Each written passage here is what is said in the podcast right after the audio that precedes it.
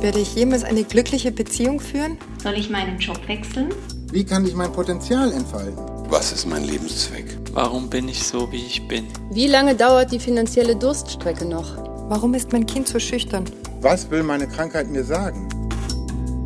Das sind wahrscheinlich die meistgestellten Fragen an mich als Astrologin. Fragen, die uns alle in unterschiedlichen Lebensphasen betreffen.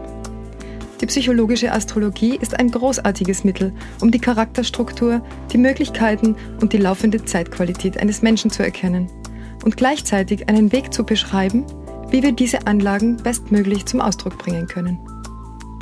Dieser Podcast bringt dir das astrologische Einmaleins bei, mithilfe dessen du sowohl dein eigenes als auch die Horoskope deiner Lieben deuten lernst.